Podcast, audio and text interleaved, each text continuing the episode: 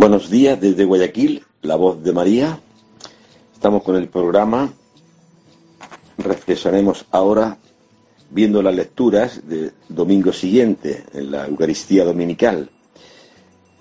El próximo domingo es el cuarto domingo de Adviento, cuarto y último, ¿no? Después ya vendrá la Navidad. La primera lectura es del profeta Isaías y anuncia al Mesías. Dice así volvió el Señor a hablar al rey Ahaz en estos términos. Pide para ti una señal del Señor, tu Dios, bien en lo más hondo del Seol o arriba en lo más alto. Respondió Ahaz, no la pediré, no tentaré al Señor, dijo Isaías. Escucha pues, heredero de David. ¿Les parece poco cansar a los hombres que canséis también a mi Dios? Pues bien, el Señor mismo va a daros una señal. Mirad, una virgen, una doncella, está encinta y va a dar a luz un hijo, al que pondrá por nombre Emmanuel. Hasta ahí el breve relato de este anuncio del Mesías. Dice la nota de la Biblia de Jerusalén, en la Biblia de Jerusalén han trabajado los, mejores biblistas del bíblico de Jerusalén, dominicos, etcétera, que han hecho una gran labor. Pues bien, eh, la nota este, de, que dice aquí, pide para ti una señal en lo alto, arriba en lo alto o abajo en el Seol, la nota de la Biblia dice, en Isaías, una señal no es necesariamente un milagro, un milagro, sino simplemente un hecho que el interlocutor puede tener a la vista ¿eh? y que puede ayudarle a entender con certeza ese acontecimiento, ¿no? Pide una señal, no quiere decir un milagro, sino una, un hecho que se verá concretamente. Dice, respondió Ahad, no la pediré, no tentaré al Señor. Dijo Isaías, pues bien, ¿te parece poco cansar a los hombres? ¿También cansas a Dios? Él mismo va a daros una señal. Dice la nota de la Biblia que a pesar de todo Dios da a Ahad la señal que se ha negado a pedirle.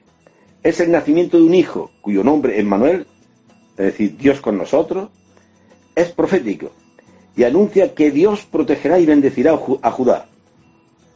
Esta, esta profecía, mirad, la doncella está encinta, va a dar a luz un hijo, pondrán por nombre Manuel. Este es el cumplimiento de todas las profecías, no es una cosa aislada. Todas las profecías anuncian esto. Ya el profeta Natán, en el segundo libro de Samuel, le dice a David, un descendiente tuyo se sentará en, su, en tu trono y su reino no tendrá fin. O sea que ya está anunciado, fíjate, el libro de Samuel, profeta Samuel de los más antiguos del Antiguo Testamento. Ya está anunciado muchos siglos antes el nacimiento de un rey de las entrañas de David, descendiente de David, y cuyo reino no tendrá fin, que es el Mesías, que es el reino de Cristo, la iglesia.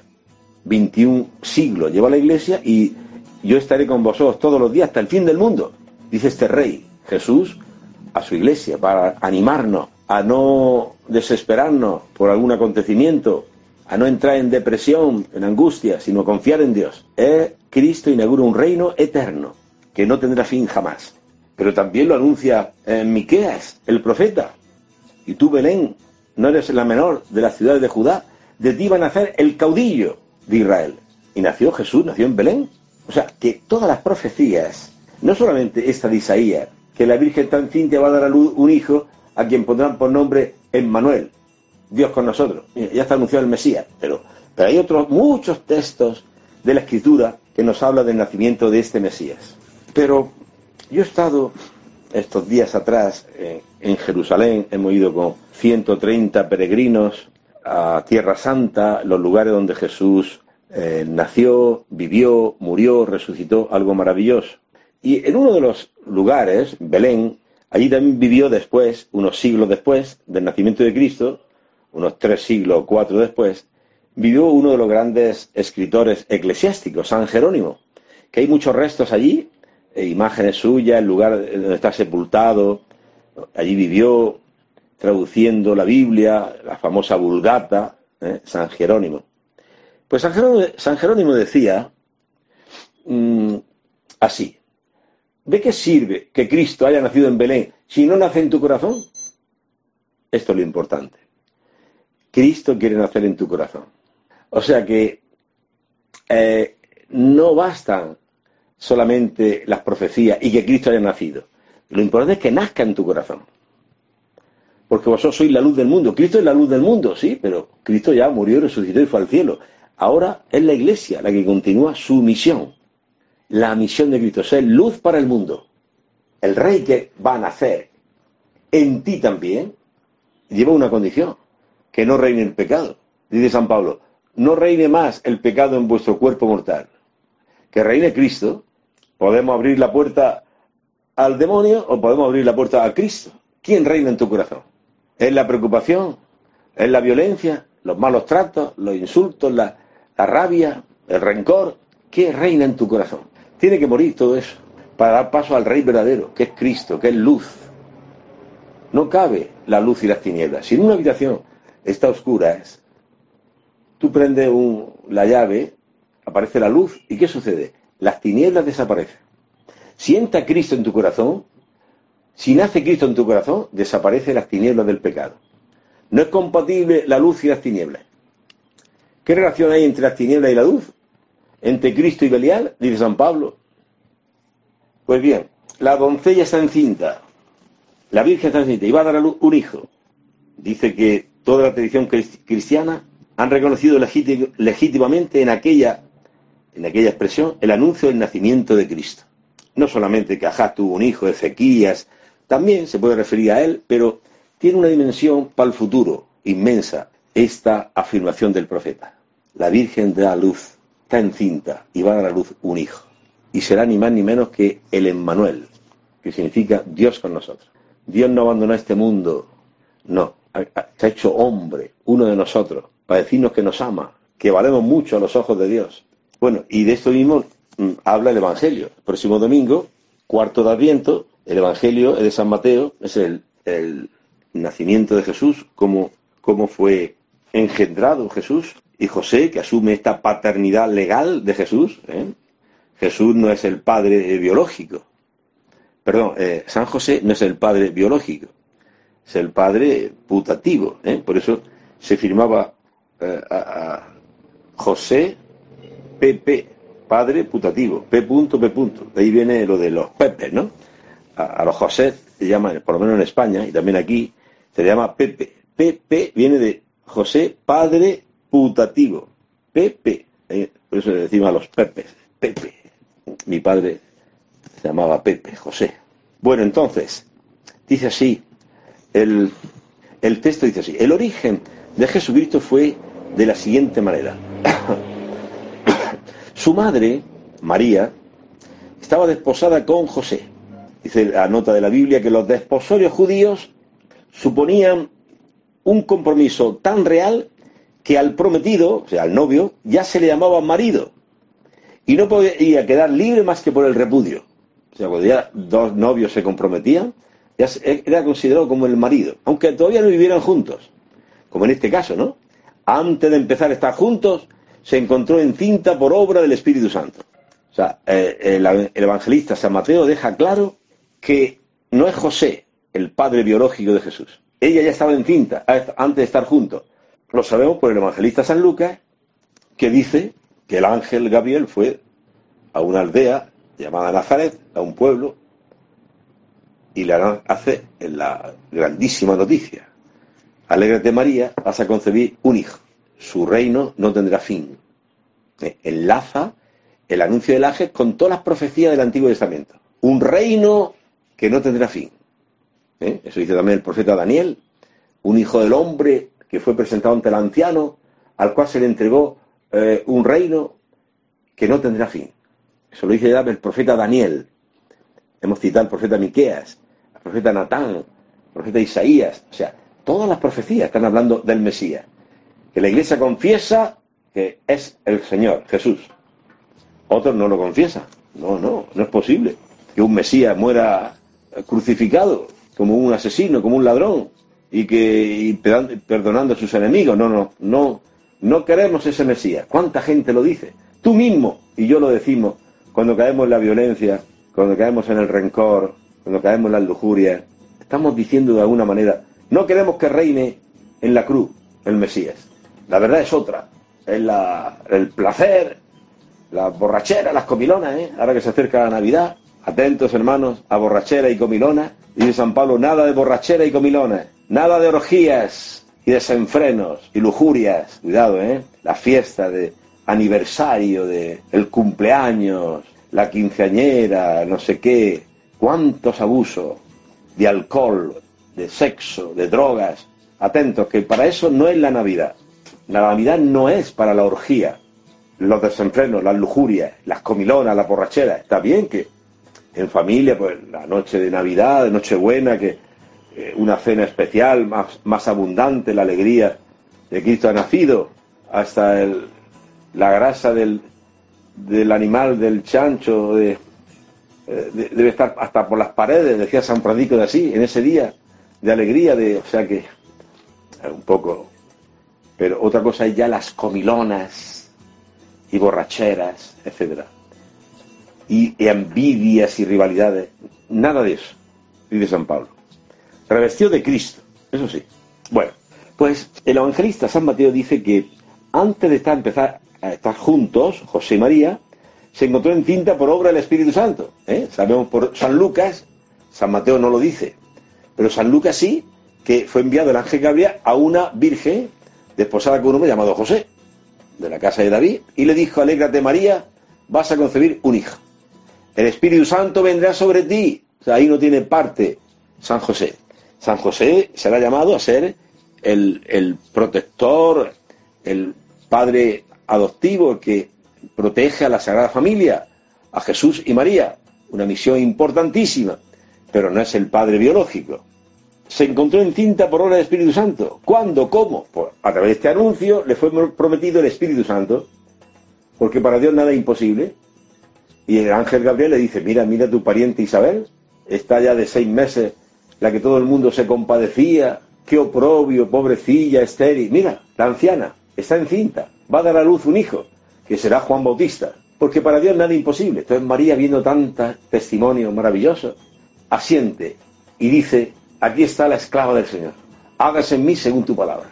Hay una bellísima homilía de San Bernardo que habla de esto. María, ¿qué esperas? Responde. El ángel tiene que llevar una respuesta a quien le envió. Te lo suplica el viejo Adán, los profetas, el mundo entero a tus pies, te está suplicando tu respuesta. De tu respuesta depende la salvación del mundo entero. María, habla, ¿por qué callas? Esto es una homilía preciosa que hace San Bernardo. Y María habló. Aquí está, la esclava del Señor. Hágase en mí según tu palabra. ¿Qué es lo que hace María? Lo decía un profesor de Mariología eh, en Roma, eh, Toniolo, un hombre, un profesor fantástico, estupendo.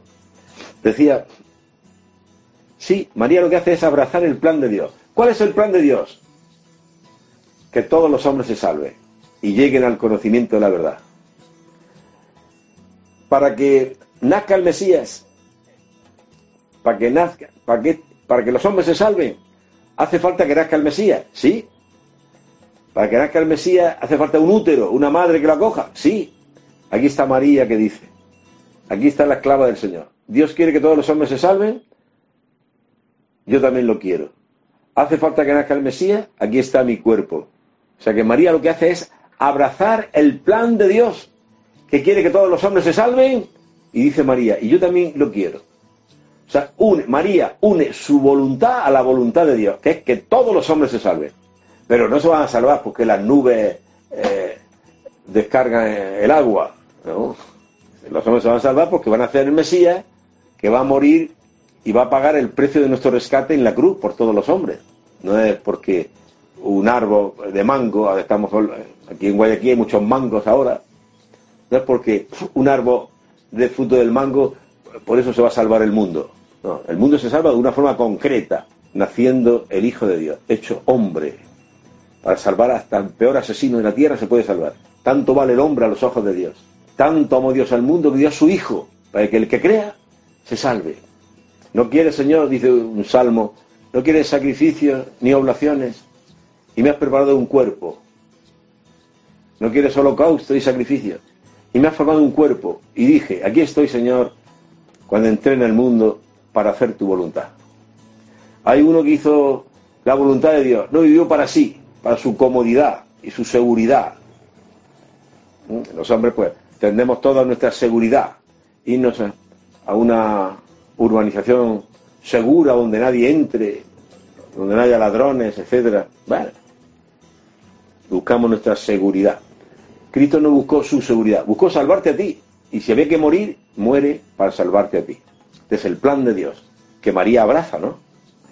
Entonces, continúa el texto diciendo, antes de empezar a estar juntos, se encontró encinta por obra del Espíritu Santo. María, a decir, fiat, hágase, en ese momento el Espíritu Santo bajó sobre ella y empezó en su seno a gestarse el Hijo de Dios. Un milagro. ¿Quién podría hacer eso? Una gracia de Dios. Eh, después María se irá, como sabemos, a Incarín, cerca de la región montañosa, cerca de Jerusalén. Allí fue a ver a su, a su prima, a contemplar el milagro que le había anunciado el ángel. Tu pariente Isabel está de seis meses, la que llamaba Esteri, y María va a contemplar este milagro que le anunció el ángel y ve que es verdad y se quedó con ella tres meses hasta que nació el niño, porque si un embarazo es difícil para una joven, imagínate para una anciana, el embarazo de seis meses, siete, ocho meses, fíjate, terrible. Entonces María fue como servidora, no como reina que me sirva, sino como esclava. He aquí la esclava del Señor. Y empezó a ejercer el título que ella se a sí misma, esclava. Porque muchos títulos le damos a María. En la letanía, reina de los ángeles, reina de los patriarcas, refugio de pecadores, cuántas cosas decimos que es verdad, pero ¿qué dice María de sí misma? He aquí la sierva, la esclava del Señor. Pero eso no, eso no son bonitas palabras. Se fue a servir como esclava, a servicio de su prima Isabel. Y estuvo allí con ella unos tres meses hasta que nació Juan Bautista. Bien, tú a volver, ya, al volver a casa, pues ya mm, José ya se dio cuenta había un embarazo y su marido, José, que, que era justo, pero no quería infamarla, resolvió repudiarla en secreto. Dice la nota de la Biblia de Jerusalén, dice, la justicia de José consiste en que no quiere dar su nombre a un niño cuyo padre no conoce, pero también en que por compasión rechaza entregar a María al riguroso procedimiento de la ley, la lapidación.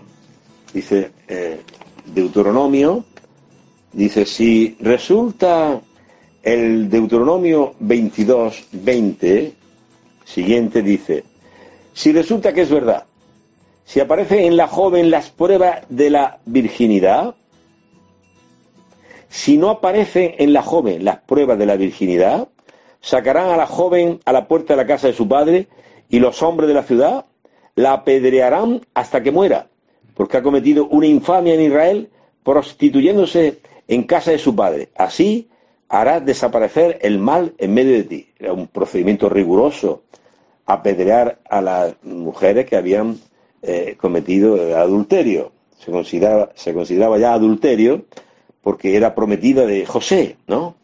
Pero José, que es justo, por un lado no quiere, no quiere acoger a un niño cuyo padre desconoce pero también, por otro lado, mm, no quiere entregarla al procedimiento tan duro, ¿no?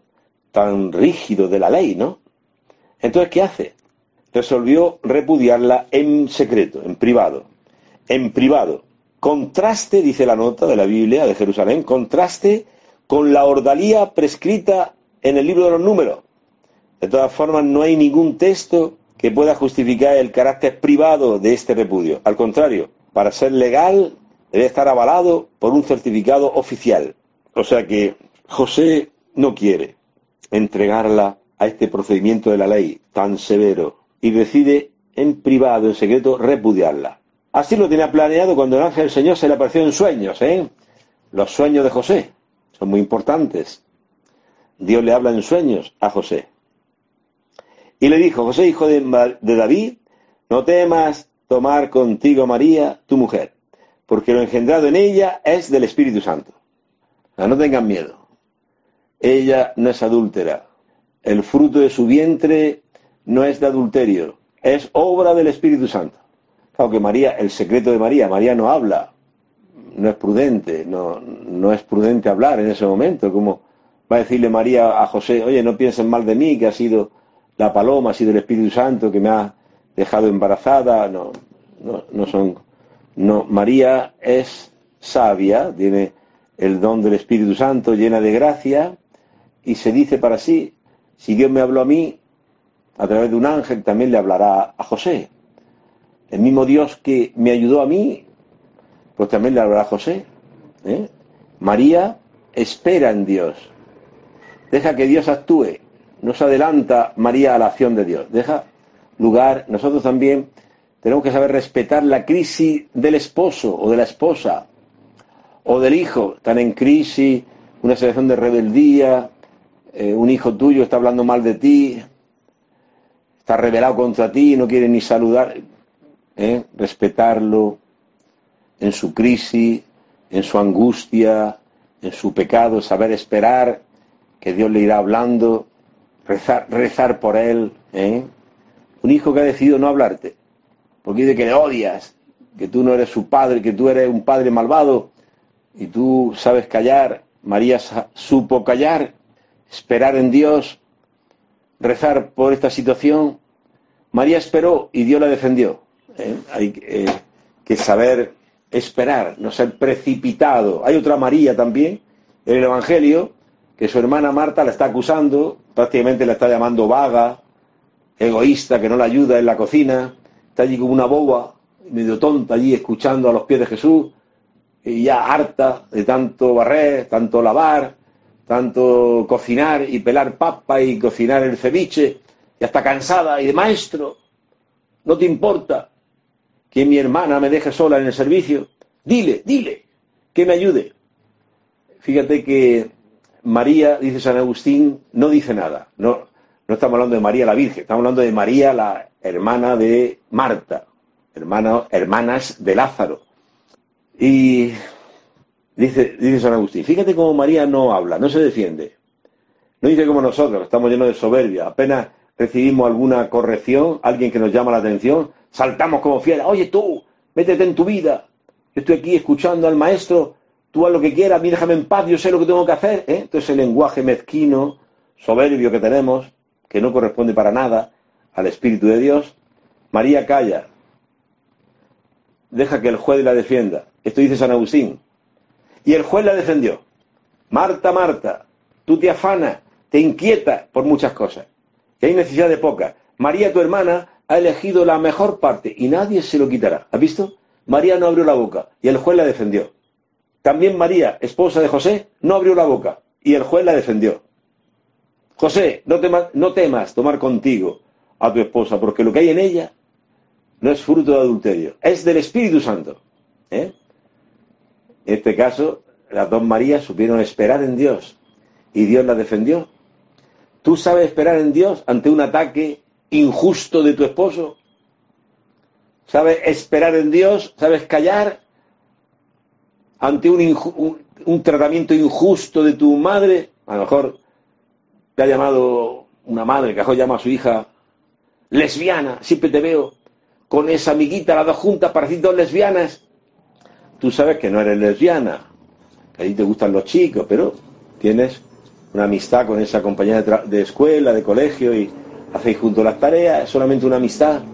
¿Y tú sabes callar? Tú, joven de 16 años, ¿sabes callar y dejar a Dios la justicia? ¿O te rebelas contra tu madre y ya va a estar una semana con trompa sin hablarle, llegas a casa del, colegio y ni, ni le saludas para enseñarle que así no me puede tratar. Esto es el lenguaje del mundo, ¿eh? la venganza, el rencor, ojo por ojo. ¿Sabes callar? Es decir, que Dios me defienda. Dios sabe que yo no soy lesbiana, mi madre me ha tratado injustamente, pero callaré, que Dios me defienda y Dios te defenderá. ¿Sabemos esperar en Dios? Hay un libro por ahí que se llama El secreto, el silencio de María. María guardó silencio. Y José pensaba mal de ella. Pensaba repudiarla. Pensaba, ¿cuántas cosas pensaba? José, en su crisis, en su angustia. María supo esperar. Respetó María la crisis de San José. La respetó. ¿Sabes tú respetar la crisis de tu esposo? Que no quiere ir a la iglesia. ¿O lo torturas? ¿Sabes tú respetar la crisis de ese hijo y esperar en Dios? ¿O quieres cambiarlo a la fuerza? ¿Con tu razón? ¿Estás por encima de él? Atentos. María aquí en este Evangelio es nuestra profesora, nuestra maestra, la que nos enseña cómo hay que vivir, cómo hay que confiar en Dios, cómo hay que esperar en Dios, cómo hay que saber callar, hay que saber también hablar, porque también María habló al ángel, he aquí la esclava del Señor, dijo las palabras más maravillosas y las justas, en el momento oportuno. María habló, según San Bernardo, y el mundo se tranquilizó. El mundo entero estaba y todos los profetas estaban a los pies de María esperando la respuesta, porque su respuesta dependía la salvación del mundo entero. Y María habló, he aquí la esclava del Señor, hágase en mí según tu palabra. Y el ángel dejándola se fue. Y comenzó el misterio de nuestra salvación.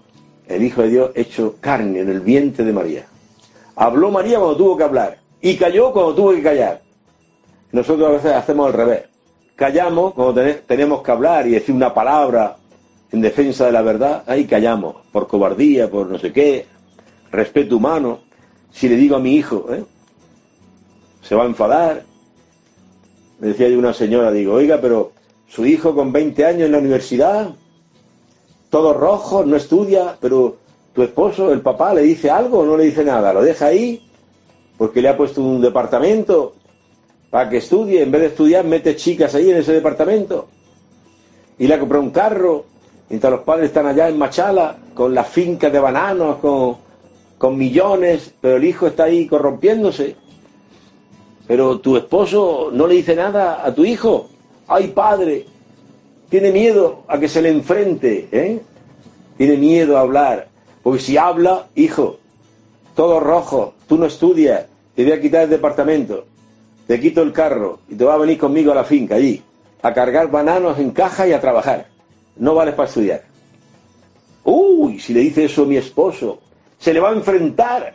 Y entonces, que su hijo no le hable, que le grite, que se le enfrente, uh, va a sufrir mucho mi esposo. Entonces mejor callarme y que haga lo que le dé la gana.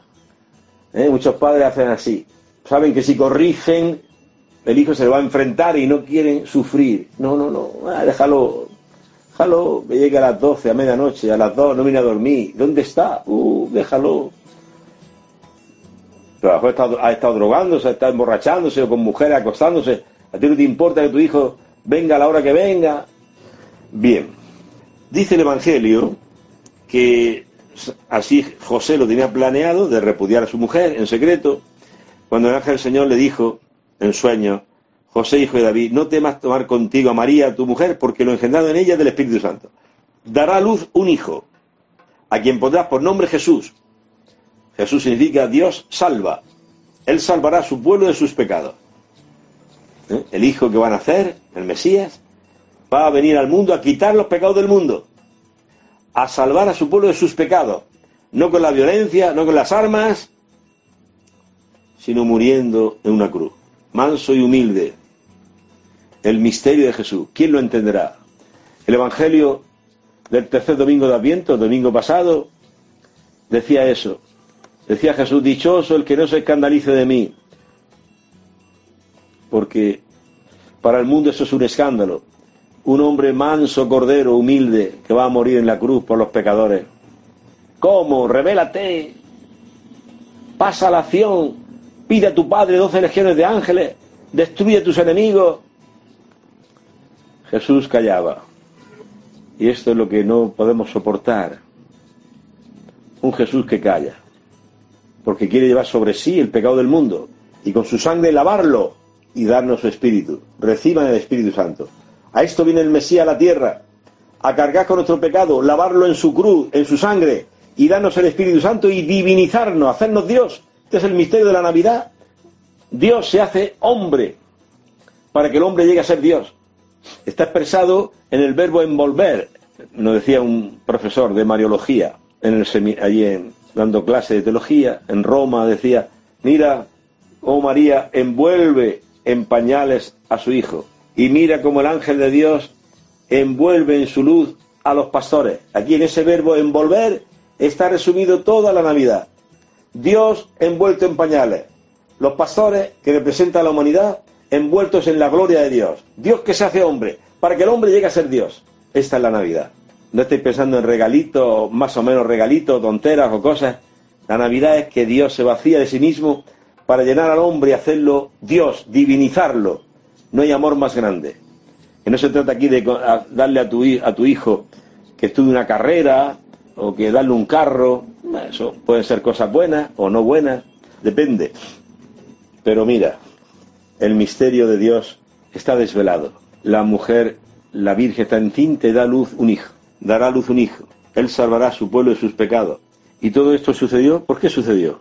Para que se cumpliese lo dicho por el Señor a través del profeta. La Virgen concebirá y dará luz un hijo. Y le pondrán por nombre Emmanuel, que significa Dios con nosotros. Dios no, no nos ha dejado solos. Se ha hecho hombre. Se ha hecho uno de nosotros. Para que el hombre llegue a ser Dios. Dios sale del paraíso, del cielo, arrastrar a la humanidad al cielo, a aquel paraíso que Adán y Eva nos cerraron. Dice San Efrén en el Diatésaro, en ese libro que escribió, dice, de hecho, dice mm, San Efrén, uno de los grandes escritores de la Iglesia, Iglesia Oriental, dice, de hecho, María eh, dio a luz a su hijo sin el concurso de un hombre, así como al origen. Eva ha nacido, ha nacido de Adán sin que haya habido encuentro carnal. Adán se durmió, de la costilla de Adán salió una, eh, Dios formó una mujer, Eva. Sin concurso de una mujer nació Eva. Del, del mismo momento, y del mismo así, algo parecido sucedió con José y María, la Virgen, su esposa.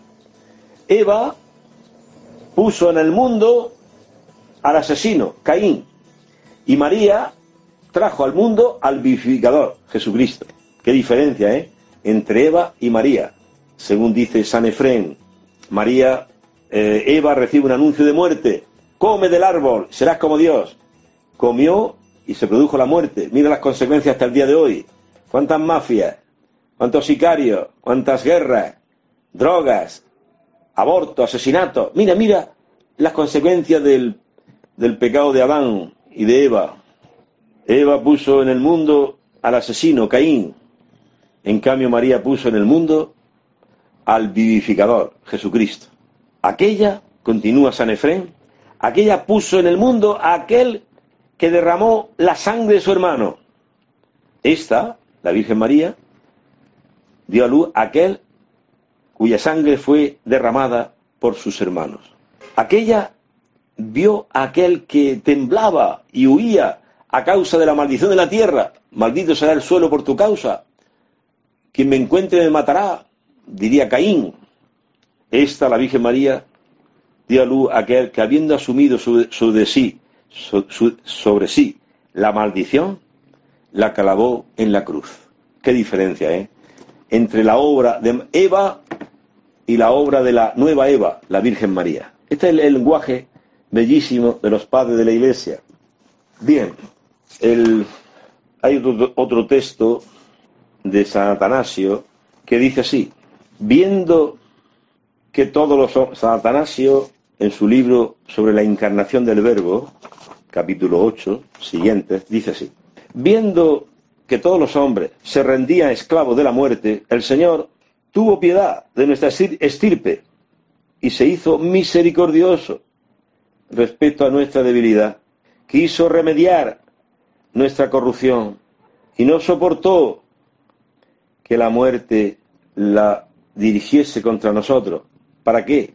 Para que su criatura no muriera y la ópera cumplida de su Padre al crear los hombres no se quedase, no se demostrase inútil.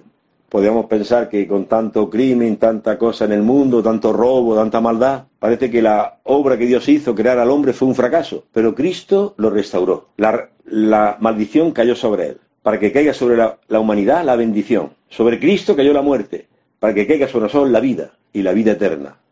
¿Cómo no amar a Cristo? ¿Cómo vamos a comparar a Cristo con fundadores de otras religiones? ¿Qué, qué cosa?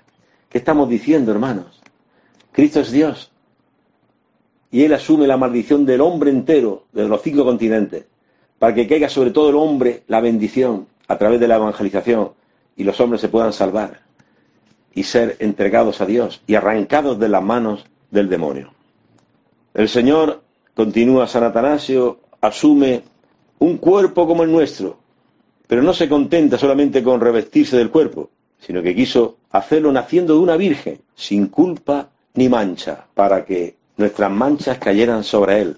Él que era sin mancha, recibió todas las manchas del mundo, para que nosotros recibamos la vida eterna. Lo que decía el profeta, aunque vuestros pecados sean rojos como la nieve, sean rojos como la grana, blanquearán como la nieve. Este es el poder de la sangre de Cristo. Pues acaba el texto del Evangelio del próximo domingo, cuarto domingo de Adviento, diciendo que dio a luz al Hijo, le llamará por nombre, le pondrá Emmanuel, Dios con nosotros, y dice, y una vez que José despertó del sueño, hizo como el ángel le había mandado, y tomó consigo a su mujer. ¿Eh? Aquí está la buena noticia también. Una buena noticia, la que hizo Dios de mandarnos a su Hijo. Otra buena noticia, de que María asuma el plan de Dios, acepte a su Hijo. Otra buena noticia, que José acepte ser el protector de María y de Jesús, el protector de la Sagrada Familia, que celebraremos también esa fiesta en el contexto de la Navidad, la Sagrada Familia de Nazaret, Jesús, María y José. Por este orden, Jesús, el primero, porque es Dios, María, la Inmaculada Concepción, que hemos celebrado estos días pasados, y José, el Padre putativo, protector de la Sagrada Familia. Bueno, hermanos, dicho esto, como siempre, nos quedan unos minutos para ver la segunda lectura de la carta a los romanos. Es el inicio del capítulo 1, un saludo que hace Pablo a los cristianos de Roma. Le dice así, Pablo, siervo de Cristo Jesús y apóstol por vocación, escogido para el Evangelio de Dios.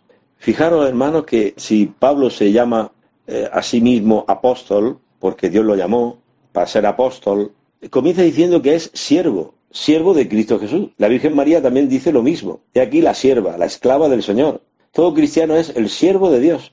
¿Por qué? Porque el cristiano verdadero hace siempre la voluntad de Dios. Es siervo de Dios porque sabe que tiene el mejor de los amos, que no es un déspota, no es un tirano, es un padre buenísimo. Por eso, Señor, ¿qué quieres de mí? Siguiendo mi voluntad, mis caprichos, mi vida es un infierno. Tú me has perdonado, me has llamado a tu iglesia, gracias, Señor. Ahora, ¿qué quieres de mí? Siguiendo mi, mi razón, mis proyectos, mis ideas, he ido a la perdición. Ahora quiero dejarme guiar por ti, por el buen pastor que me lleves a prados verdes, a la vida eterna. Por eso el cristiano, y Pablo se llama así, siervo de Cristo Jesús. O sea, el que hace la voluntad de Cristo Jesús. ¿Qué le dijo Jesús? Que sería su testigo hasta los confines de la tierra. Y él lo vive fielmente como fiel siervo. Ay de mí si no evangelizara. Tengo que anunciar el Evangelio, que es un deber para mí. No es un capricho, no es un motivo de gloria, es un deber que me incumbe. Anunciar el Evangelio. Ay de mí si no lo predicara. Por la radio, la voz de María, en la parroquia, en la catequesis, en la homilía, eh, en los conventos de monjas, donde me llame. En todos lados por las casas. Yo salgo los jueves, hay dos comunidades en mi parroquia, unos 30 hermanos y tal, que hacemos a las 5 de la tarde los jueves, hacemos uno, las vísperas y después salimos, dos en dos. Ya llevo haciendo esto 30 años. Yo llegué aquí a Guayaquil hace 30 años. Y desde entonces, así, bueno, excepto el tiempo de pandemia que hemos estado un par de años, pero desde hace 30 años yo voy con los hermanos de mi parroquia, de dos en dos vamos casa por casa, como dicen los hechos de los apóstoles, los apóstoles anunciaban la buena nueva, el Evangelio, en el templo y por las casas, llevando el Evangelio. Visitamos una casa, o dos, o tres, dando nuestra experiencia de lo que Dios ha hecho en nuestra vida, anunciándoles el Evangelio, bendiciendo la casa, invitando a la, a la gente a que hable, que dé su experiencia, a rezar juntos. Algo maravilloso. Porque yo estoy llamado a ser siervo de Dios. Aunque humanamente a veces me apetezca más quedarme aquí en casa, sentado, leyendo algún libro. No, no, salir salir a las periferias, decía el Papa Francisco, evangelizar. Y algunos se quedan sorprendidos, ya padre, la iglesia haciendo estas cosas, ¿eh? siempre lo hacían estos los testigos de Jehová, los evangélicos, usted también, el párroco, y los feligreses de la parroquia van eh, anunciando el evangelio casa por casa. Una gracia de Dios, no es mérito nuestro, ciertamente. Entonces, empieza así la carta, el saludo de San Pablo a los romanos, Pablo, siervo de Cristo Jesús, y apóstol por vocación, no por iniciativa mía, porque Dios me llamó a ser apóstol. Apóstol significa enviado. Yo te envío a Israel, a los gentiles, a los reyes, hasta los confines de la tierra. Escogido, o sea, elegido. No me habéis elegido vosotros a mí, yo os he elegido a vosotros. Dios me eligió a mí. ¿Y por qué? Yo tengo un hermano que está viudo en Madrid, bueno, no, en España, no, no, bueno, no, no está en una comunidad, no, Bueno, y seguro que es mejor que yo, no. Dios me elige a mí, era el primero. Es un misterio. ¿Por qué Dios elige a uno, elige a, a Jacob y deja a Esaú? No sabemos. La elección de Dios, cogido por Dios, y continúa. Que Dios había prometido por medio de sus profetas en las escrituras sagradas. ¿Qué había prometido? La promesa era relativa a su Hijo, Jesucristo, Señor nuestro, descendiente de David. José es descendiente de David, padre putativo de Jesús, que tomó por esposa a María, y fue constituido Hijo de Dios con poder. Y por él, por Cristo, hemos recibido la gracia del apostolado. Nadie diga que soy catequista porque yo sé predicar muy bien, hablo muy bien, no, que nadie diga eso, o porque soy muy fiel y yo lo que digo lo hago, que no como otros que son vagos, no, no, no, no. Eh, el apostolado es una gracia, dice San Pablo, hemos recibido por Cristo la gracia del apostolado. Es una gracia ser llamado a ser sacerdote o al matrimonio cristiano, a una familia cristiana, viviendo para tu esposa, sirviéndola, amándola como Cristo amó a la iglesia y educando a los hijos que Dios te dé para el cielo. Es una gracia. Estás viviendo la gracia del matrimonio, la gracia de la virginidad, el solo Dios basta, o estás pecando y fornicando. Ah, no quiero quedarme sola. Yo me voy con un hombre voy que me haga un hijo y por lo menos ese hijo que me dé seguridad. ¿Esa es tu mentalidad? ¿Eso es confiar en Dios? ¿O eso es fornicar y buscar tu propia vida, tu interés? Eso no es cristiano. Es que he caído, padre. Bueno, está arrepentida.